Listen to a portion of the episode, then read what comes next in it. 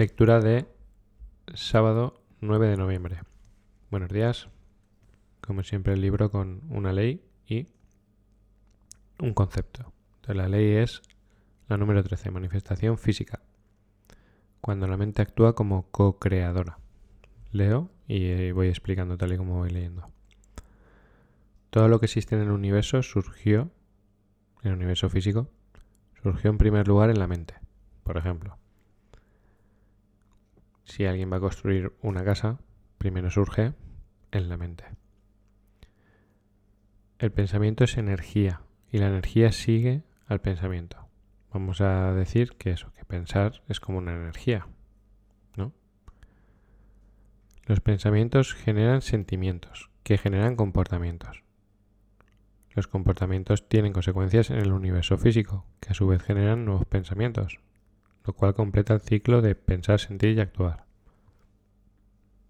Los pensamientos generan sentimientos.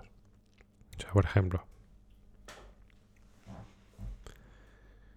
eh, si yo pienso en, en una cosa divertida, me va a generar un sentimiento de alegría.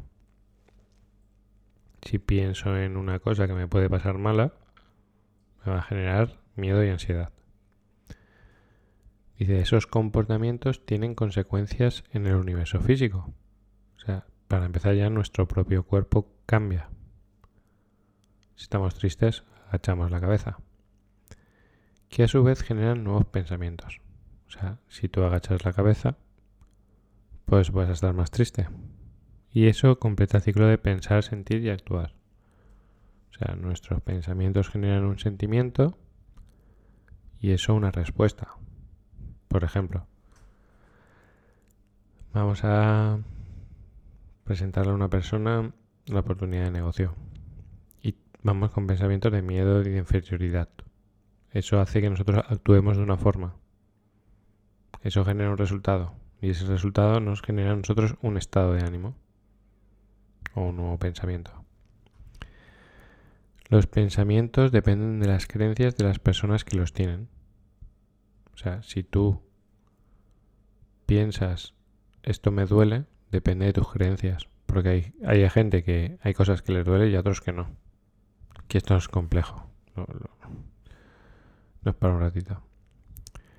Si no te gusta lo que se manifiesta en tu universo físico, o sea, si no te gusta lo que hay en tu vida, analiza lo que has pensado y las creencias que hay detrás de tus pensamientos. Sea, si a ti no te gusta, por ejemplo, tú dices, es que no me gusta las finanzas que tengo. Vamos a hablar de la, de la economía, que es algo sencillo. Es que a mí no me gusta. Yo, cuando llega a final de mes, me llega justo, tengo que pedirle a un familiar. Tú tienes que analizar cuáles son tus creencias sobre el dinero y cuáles son tus pensamientos sobre el dinero. Cambia las creencias, renuévalas lingüísticamente y en tu vida surgirán nuevas manifestaciones. Si tú piensas, el otro día estaba con un con unos con una con unos clientes y yo decía, le digo, es que tú tienes miedo al éxito. miedo al éxito.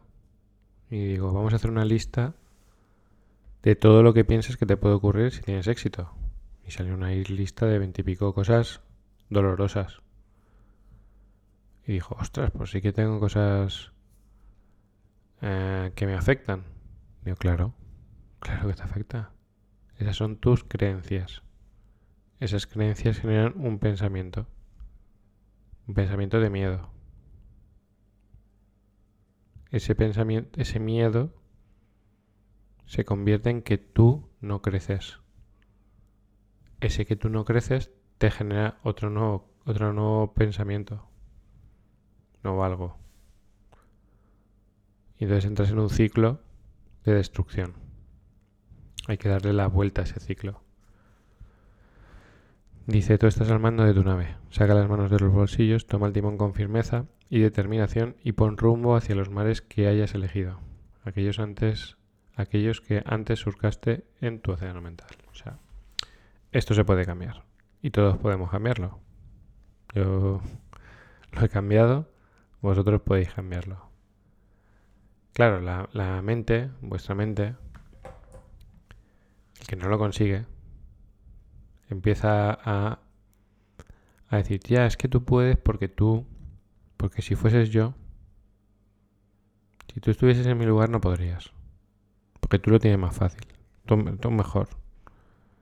Yo difícil. Tú, yo no puedo. Tú sí. Eso lo veo todos los días.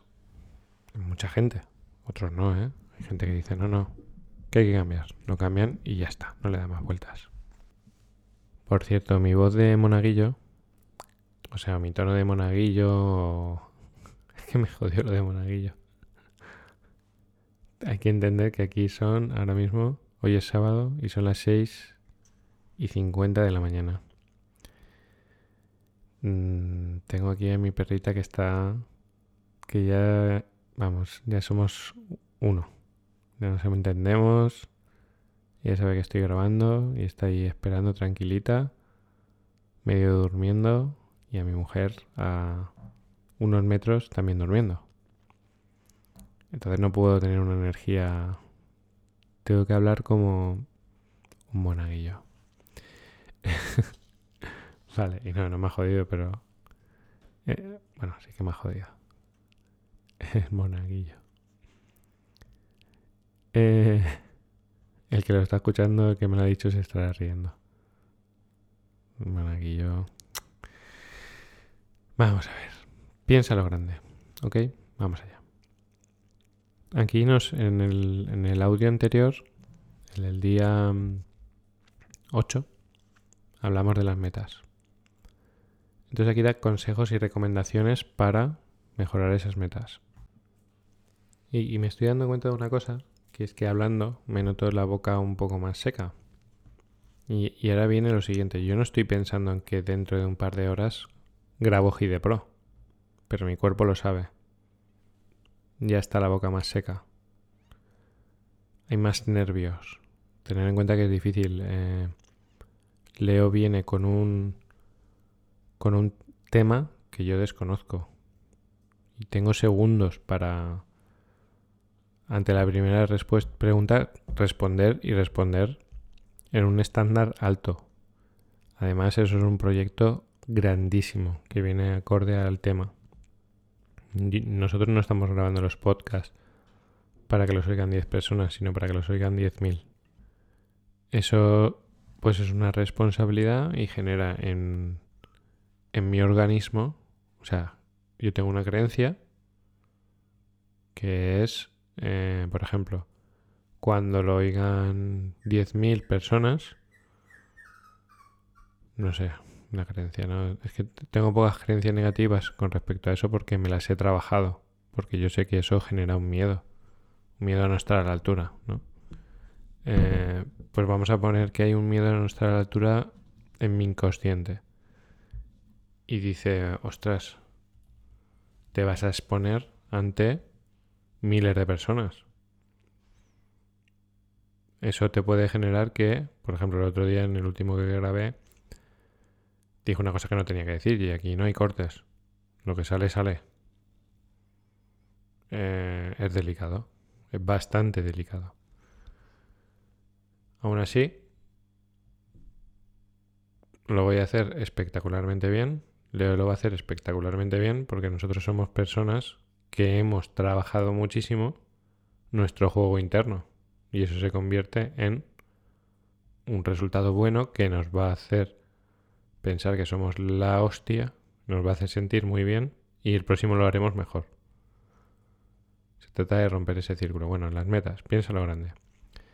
Dice, escribe todo aquello que encuentres importante. Entonces, pone un ejemplo que en Harvard se realizó un estudio en los años 60 y entre las preguntas que se le hizo a la gente era cuáles eran sus metas en la vida, que querían alcanzar en el futuro. Y en la encuesta se preguntaba a cada estudiante se había puesto por escrito esas metas. Solo un 3% de los estudiantes, de los encuestados, eh, a ver ahora mejor, solo un 3% de los encuestados habían escrito sus metas. 20 años más tarde se repasaron eh, se volvió a entrevistar a todos estos estudiantes y ese 3% que había escrito las metas había conseguido en conjunto mayor poder económico que el 97% restante. Y no solo eso, eran más sanos, más alegres y más satisfechos con su vida en, de todos los exalumnos encuestados. Eran los que tenían una vida extraordinaria. Ese 3% que había escrito sus metas. Este amigo que os digo yo que, que le gustan mucho las metas, ese lleva en el bolsillo un, una hoja de papel con todos los objetivos puestos, de todo. El tío tiene todo y todo lo va cumpliendo. El otro día me decía, bueno, ¿y cuánto dinero? Lo, lo dije, ¿no? ¿Cuánto dinero debería deberías tener a los 30 o a los 40? Y, y claro, tú dices, bueno, ¿qué más da? No, no lo tiene, busco una fórmula y dice, esta es la fórmula, esto hay que tenerlo. Venga, este es el objetivo. Él lo tiene claro que eso funciona. Yo si me meto aquí ahora en mi ordenador, voy a buscar a ver. Yo me vengo aquí y tengo mis metas escritas que leo a diario. No solo las tengo, ¿eh? porque es más efectivo leerlas a diario. Y si me voy a buscar, por ejemplo, con respecto a GidePro, o por, por ejemplo como mentor. Soy un mentor altamente cualificado. Guío y mentorizo desde mi intuición a emprendedores. Mi caché alcanza el valor de 300 euros la hora. Esto genera más de 3.000 euros al mes, tan solo en sesiones one-to-one. Sobre, sobre GidePro. Aquí pone soy un youtuber, eso tengo que cambiarlo. Pero bueno, soy un podcaster de éxito. Más de un millón de emprendedores se emocionan, enfocan, disfrutan y aprenden con mi contenido cada día. GidePro es un referente a nivel mundial en el sector del emprendedurismo. Está escrito.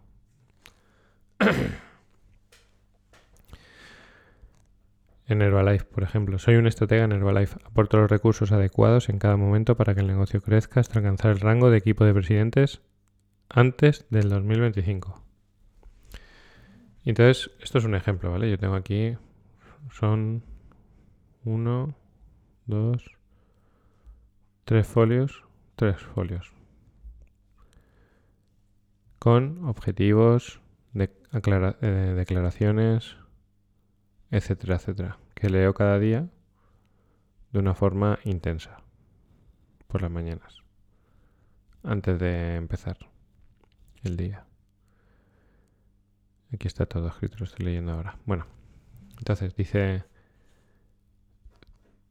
dice que todo tiene que estar escrito. Dice, por ejemplo, si tú pides un crédito a un banco, pues va a estar todo escrito con avales, ¿no? Pues en la vida es exactamente igual. Entonces dice que escribas metas. ¿Esto lo habéis oído? Si lleváis tiempo en esto, en Herbalife lo habréis oído como un millón de veces. Pero lo curioso es que no lo hacéis. Porque yo tengo muchos alumnos y llevado a mucha gente. Y no lo hacen. Metas a 6, 12 meses, 5 años, 10 y 20 años. Por escritas. Yo ahora te pregunto a ti. ¿Tú podrías sacar, como he hecho yo, una hoja con tus metas ahora mismo y ponérmela así y leérmela? Si estás en este, si estás oyendo este podcast y estás en uno de mis grupos de trabajo, pues dime, sí, yo tengo las metas. Yo quiero saber si, o sea, o sea, si te dicen una cosa 150 veces y no la haces, y la vida no va como tú quieres, pues entonces podrás entender por qué no te pasa. Porque hay que tenerlo escrito. Dice, la meta tiene que ser tuya, no tiene que ser de otro. Dice, quien asume para sí una meta que no es suya, está comprando su propia infelicidad. En la meta te tienes que comprometer, no involucrar. Ya lo vimos el otro día con el, el huevo de la gallina y el bacon del cerdo. Hay que involucrarse. Las metas tienen que ser grandes. Si yo pongo, o sea, imaginar mi meta como coach, como mentor. Yo he dicho que trabajando 10 horas al mes gano 3.000 euros. 10 horas al mes, si lo dividimos en 4 semanas, No son ni tres horas a la semana. O sea, es... Vamos a poner tres horas. Tres horas, yo hago mi trabajo de mentorías, las hago el lunes. Tres horas el lunes y con eso voy a ganar 3.000 euros al mes. Claro, ¿cuál es la jugada? Para tú cobrarle a una persona 300 euros al mes, 300 euros la hora, ¿cuánto valor debes de aportar? ¿Qué, qué, qué, es lo que hace eso? Eso pone automáticamente mi cuerpo a hacer cosas para que yo valga más. ¿Qué es lo que hace eso? Porque hoy es sábado y yo no tengo jefe, no tengo nadie que me diga, Javi, levántate y graba esto y estudia y luego estudia lo tuyo y luego estudia inglés y luego graba el podcast. Porque mirar, todo lo que yo voy a hacer hoy no me genera dinero. Yo mm, leer esto no me genera ni un duro. A grabar este podcast, cero euros. Estudiar inglés, cero euros. Eh, estudiar otro libro que estoy estudiando que es una maravilla, cero euros. Grabar el podcast, cero euros. Pero sube mi valor de mercado. Cada día soy más valioso. Y va a llegar en unos años que yo valga 300 euros la hora y haciendo algo que me gusta, trabajando el lunes tres horas, ingresaré 3.000 euros al mes. ¿Qué me darán esos 3.000 euros? Que solo es una parte de mis ingresos, pequeña. ¿Qué me dará? Pues estabilidad, libertad, despreocupación del dinero, capacidad de ser inversor. Claro, estoy seguro de que tú lo estás escuchando y dices, yo también quiero los 3.000 euros al mes. Pero ¿qué estás haciendo? Que no haces... Vamos. Haces lo justo para sobrevivir. ¿Por qué? Porque no tienes esas metas. Porque si tú te pones unas metas grandes, si tú te comprometes, si la escribes, si la lees, eso te hace reaccionar de otra forma. Aquí hice metas grandes. Para mí, por ejemplo, os hablo solo de esa. 300 euros la hora lo veo... De hecho, eso lo cogí simplemente... O sea, dije, lo multiplico por X y ya está. Dice... Fíjate, lo que dice es, hay un libro que se llama 10 por de Gran Cardone, que es un, es un tío que es una máquina, es el que ha inspirado a Jorge de la Concepción, de Jorge y Disney, eh, hasta donde está. Ha sido su... la que le ha dado visión, ¿no? Y tiene un negocio que es 10 por, dice, multiplica tu negocio actual por 10. Entonces, yo cobro 60 euros la mentoría, que supuestamente es la hora, pero siempre estoy dos. Por lo tanto, la realidad es que cobro 30 euros la hora. ¿Qué tengo que hacer? 10 por 300. 300 euros la hora. Que entonces será la sesión a 600 euros la hora, pero estaré dos horas. Porque siempre estoy dos horas y me tiraría tres o cuatro. Porque me encanta ayudar.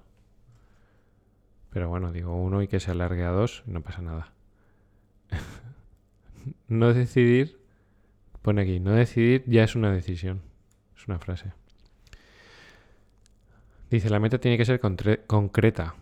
El cerebro solo entiende el mensaje cuando le explicas qué es lo que deseas. Pues, ¿qué deseo? ¿300 euros? Pues 300 euros. Si digo más, más de 30 puede ser 31. Hay gente que, por ejemplo, lo que hablábamos de las creencias, hace poco estaba ayudando a una emprendedora y yo le decía, ¿pero tú cuánto cobras la hora? Y me decía, no sé, una miseria, ¿no? digo, hombre, pero tú te tienes que ver con ¿Más? No, no, más no. Tío, pero vamos a ver si tú lo que tú le solucionas a la persona vale eso. Claro, yo para, para cobrarle 300 euros a una persona a la hora, lo que tengo que tener son clientes que cuando pagan esos 300 euros, ellos pasan, ellos, ellos van a ganar mucho más. O sea, clientes con mucho mayor poder adquisitivo. Hay clientes que pagar 300 euros la hora no les supone nada. Nada. Ni se enteran. Seguramente a ti sí. Tú dices, ¿cómo voy a pagar a un tío 300 euros la hora? Pues porque no puedes, pero es que hay gente que eso no le cuesta nada. Hay un grupo de gente que gana muchísimo dinero. Y pagar 300 euros no es nada. Bueno, dice la, que sea una meta a largo plazo. O sea, tiene que ser un plan de vida. Tú tienes que tener un plan de vida. Para no frustrarte cada semana con lo que haces. O sea, si yo, por ejemplo, yo a lo mejor digo, joder, hoy no quiero grabar. Pero si digo, no, Javi, pero es que esto a largo plazo te va a generar esto, pues venga. ¿O creéis que yo no me gusta hacer el vago? O levantarme más tarde, o no hacer esto. O yo qué sé. Yo es que ahora ya me he acostumbrado. Ahora para mí esto es normal, pero antes no lo hacía. Se me hacía una montaña levantarme antes y se me hacía una montaña todo. Claro, todo empieza, no empieza hoy, empieza ayer. Que a las diez y media estaba en la cama. Claro. Empieza ayer. Ayer empezó la disciplina. Y muchas más cosas. ¿Dónde estás? Ah, esto es muy importante. Dice, tienes que saber dónde estás. Dice, por ejemplo, hay gente cuya relación de pareja es pésima y no se da cuenta. Dice, para tú navegar el barco de tu vida, lo más importante es que sepas dónde estás.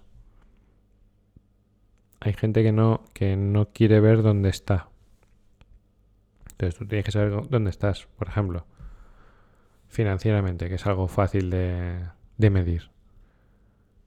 Si tú si tú, por ejemplo, eh, esta fórmula para, para, calcular cuánto dinero tendrías que tener ahorrado, lo que dice es que, que cuando tú cumples 30, 30 años, creo que tenías que tener, a ver, lo voy a leer, un segundo. Vale, que quiero ser preciso en la respuesta. Dice que tú a los 30 años deberías tener ahorrado por lo menos tu sueldo anual y después deberías ir sumando eso cada 5 años. Quiere decir, si tú tienes 30 años, si tú ganas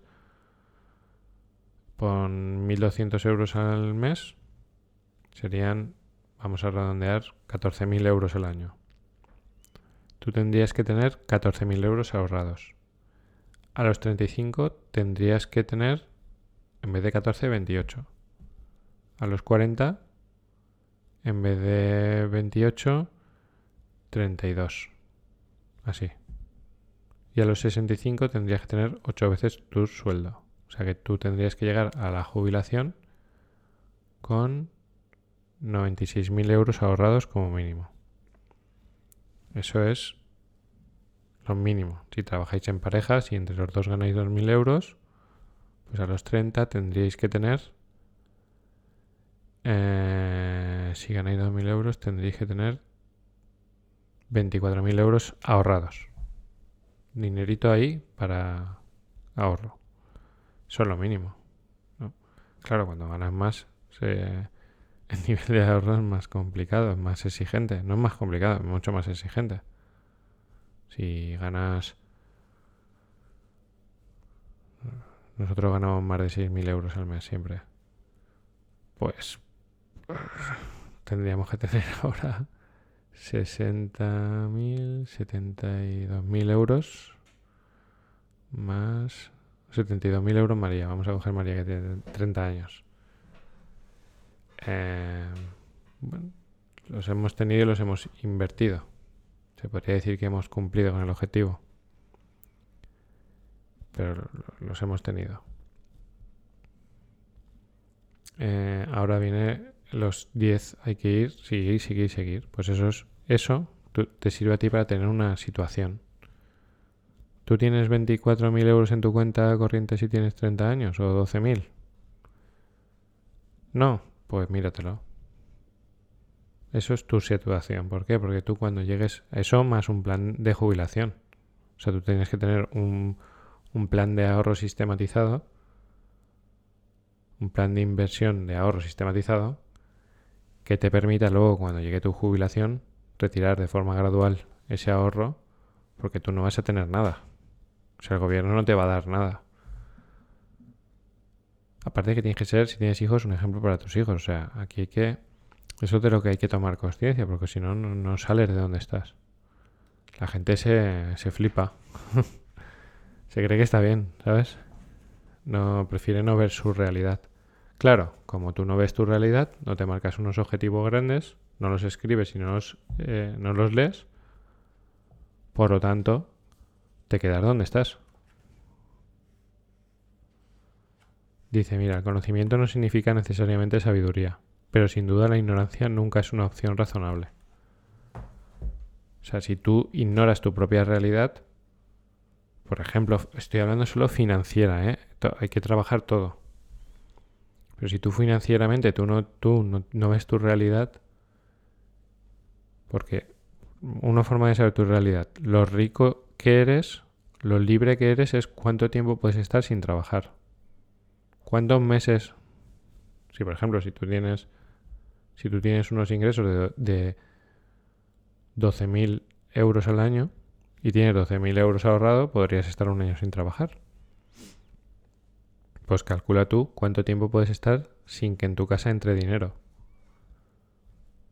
Y eso es la libertad y lo rico que tú eres. Si no tienes objetivos, claro, yo tengo objetivos financieros. A ver. Mira, incluso dice lo que valgo. Soy una persona que tiene un valor de mercado de más de 100.000 euros al mes. Ese es mi valor de mercado. No quiere decir que gane más de 100.000 euros al mes, pero valgo eso. Eso, tú imagínate qué objetivo. ¿Tú te imaginas diciéndote a ti mismo o a ti misma que vales 100.000 euros al mes? 100.000 euros al mes, ¿eh? No 1.000. Porque a ti, a ti te pagan por lo que vales. Tú, tú mira, a ver, suma cuánto te entra al final de mes y eso vales. Si ganas 2.000, 2.000. En el mercado, hablo del mercado. Te, pueden pagar un poco menos. Yo, por ejemplo, cuando gane 100.000 euros al mes, si valgo eso, pero no trabajo, pues... Pero yo diré, bueno, pues como valgo 100.000 euros al mes, trabajo un poquito y que me paguen 20.000. Pero claro, puedo ganar 20.000 si valgo 100.000, trabajando poco. Pero si tú trabajando mucho ganas 1.000, no sé si me explico, ¿eh? Esto es, es duro. Pero se trata de eso, de, descubrir tu realidad. Estamos hablando de finanzas, ¿eh? Se puede hablar esto, se puede aplicar a todo. Bueno, me he pasado de tiempo. Deber extra para sábado. Tener más paciencia. Y escucha. Si estás escuchando esto, tú, tú dime. Dime a mí. Esto no merece la pena escucharlo. No me jodas. Esto te puede cambiar la vida. Y si yo hago que tú pases de ganar 1000 a 5000, ¿vale esto 300 euros la hora? 300 y 3000. Eso es el valor. La capacidad que tú tienes de aportar valor al mercado. Si yo consigo que una persona gane el doble o el triple, valgo mucho. Pasar un buen día y nos vemos en el próximo podcast. Un abrazo.